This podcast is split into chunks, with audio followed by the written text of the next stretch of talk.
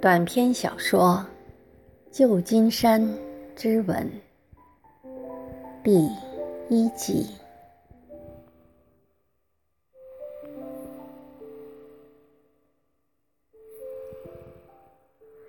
那年，当我终于辗转流配地踏上奥克兰港口时，身无分文，住在靠近中国城的一幢老旧公寓的地下室里。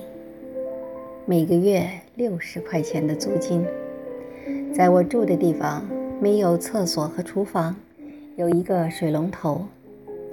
在中国南方的那些经历，使这些生活上的困难显得微不足道，但那种赤贫如洗的感觉无孔不入，在这个纸醉金迷的世界中，逼迫得让人喘不过气来。我知道所有的中国留学生都经历过半工半读的艰苦阶段，而我却不愿意去餐馆端盘子。我，中央戏剧学院的高材生，几千万人中的佼佼者，经历千辛万苦，到美国落到如此地步，难道还要委屈自己去油腻腻的混生活？在数小费中抹掉自己的锐气，被那些粗俗的饭馆老板呵斥吗？我才二十六岁，还有半生人要做。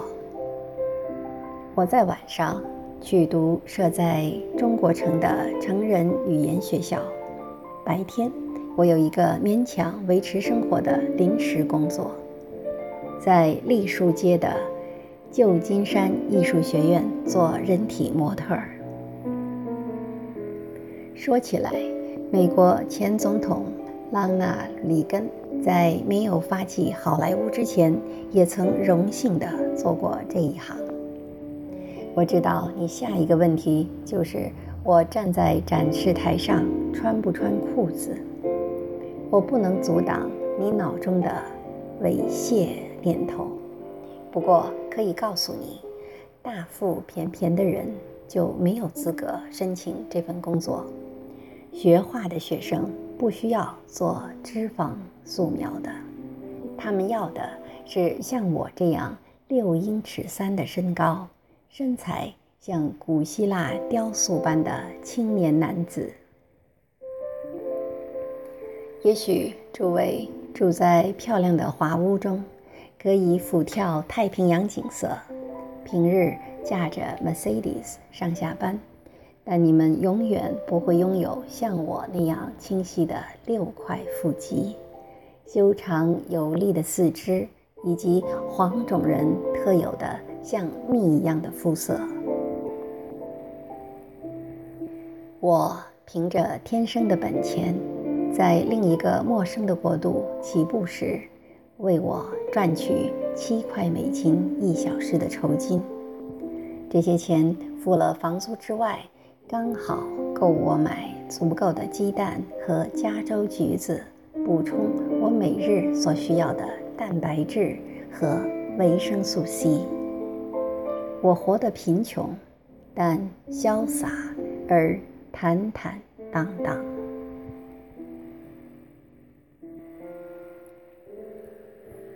当我在幕布后拉下我那条破烂的牛仔裤，跨入展示台时，我从不让我的眼光垂下。那些稚嫩的女学生，往往由于我的出现而显得心神迷乱。我凌厉的视线很快地压制住任何不专业的表情及举动，这是一件很重要的守则。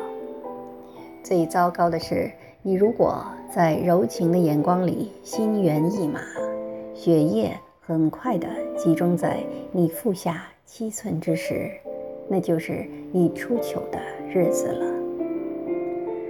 我从来没有过这种事故，虽然我那块肌肉在怒张时也不失漂亮。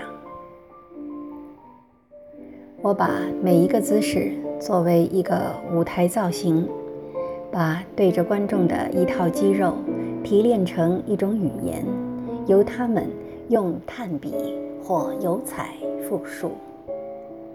我教给这些莘莘学子什么是美的平衡，什么是张力中的柔软。什么是凝聚在静止皮肤之下的冲动？或许这些人中有一两个将来的大师，上帝通过我的身体给了他们最初的启蒙。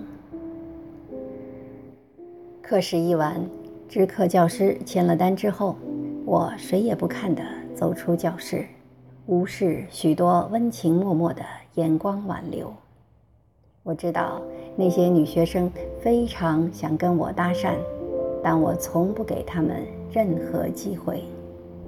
职业尊严要求我保持距离，我不要其中任何一个妞在路上或者晚会上告诉她的同伴我是一个她认识的模特儿。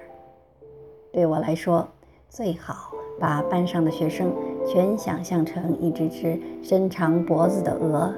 瞪眼儿看着他们漂亮的主人，哪有喂鹅人在喂完鹅之后再跟鹅套近乎的呢？相对之下，我不太提防男人。当 Michael 像是在街上不经意地拦住我，问我能不能一起吃午饭时，我没有考虑太多就答应了。上星期发的薪水。被我在 San Carlos 的赌马场上输得精光。我喜欢看骏马在跑动中蹦起又放松的肌肉和节奏。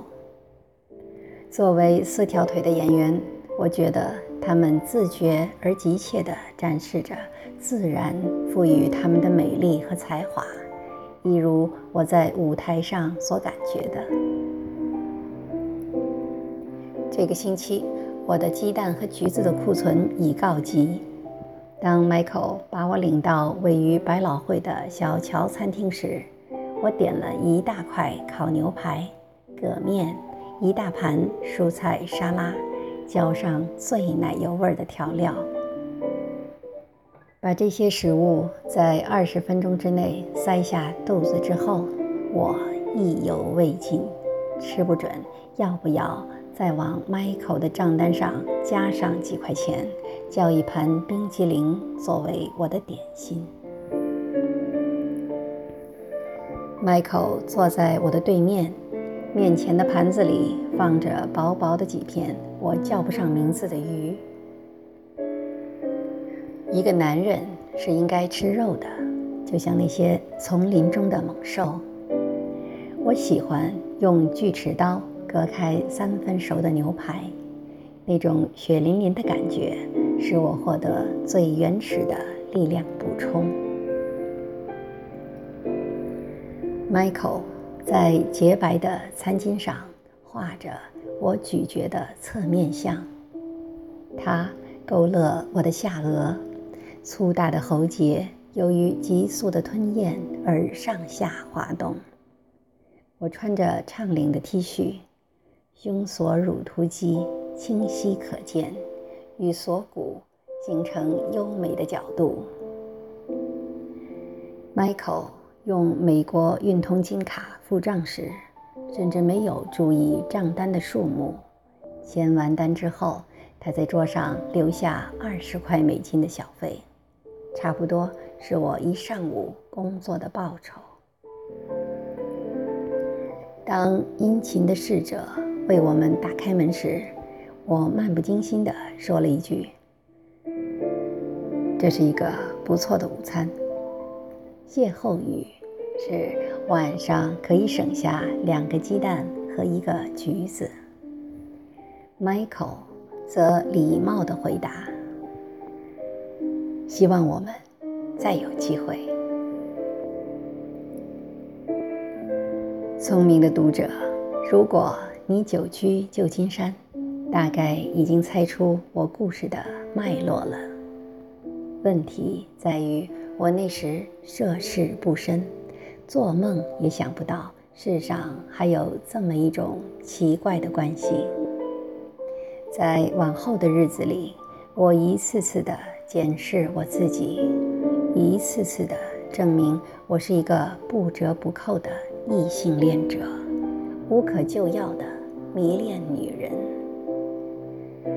Michael 也想不到，在他付账单时，他揭开了一场残酷游戏的序幕，就像猫跟狗不能交配一样。他错误的追求，我对他无意的戏弄，使我们俩的关系像一个头晕目眩的人走在悬崖边上一样。